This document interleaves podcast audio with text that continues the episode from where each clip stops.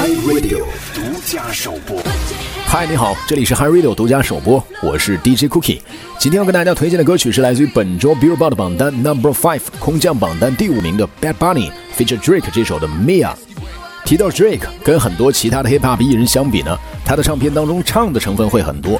Drake 也自诩为首个说唱俱佳的歌手，他的音乐对于 Hip Hop 有着颠覆，风格也更贴近流行歌曲，无疑更容易被大众接受。所以有乐迷就声称他为说唱界的 Taylor Swift。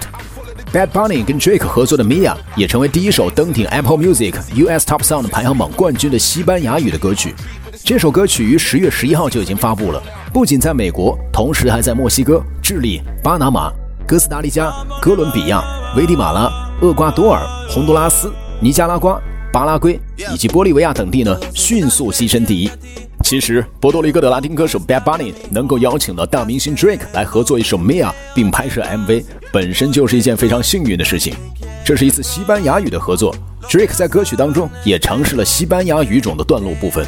其实早在2014年，Drake 就跟 Ramel Santos 合作过一首西班牙语的说唱，叫 Audio，而且获得了不错的好评。所以这一次合作的 mia 不知道你觉得怎么样呢？我们一起来听听看。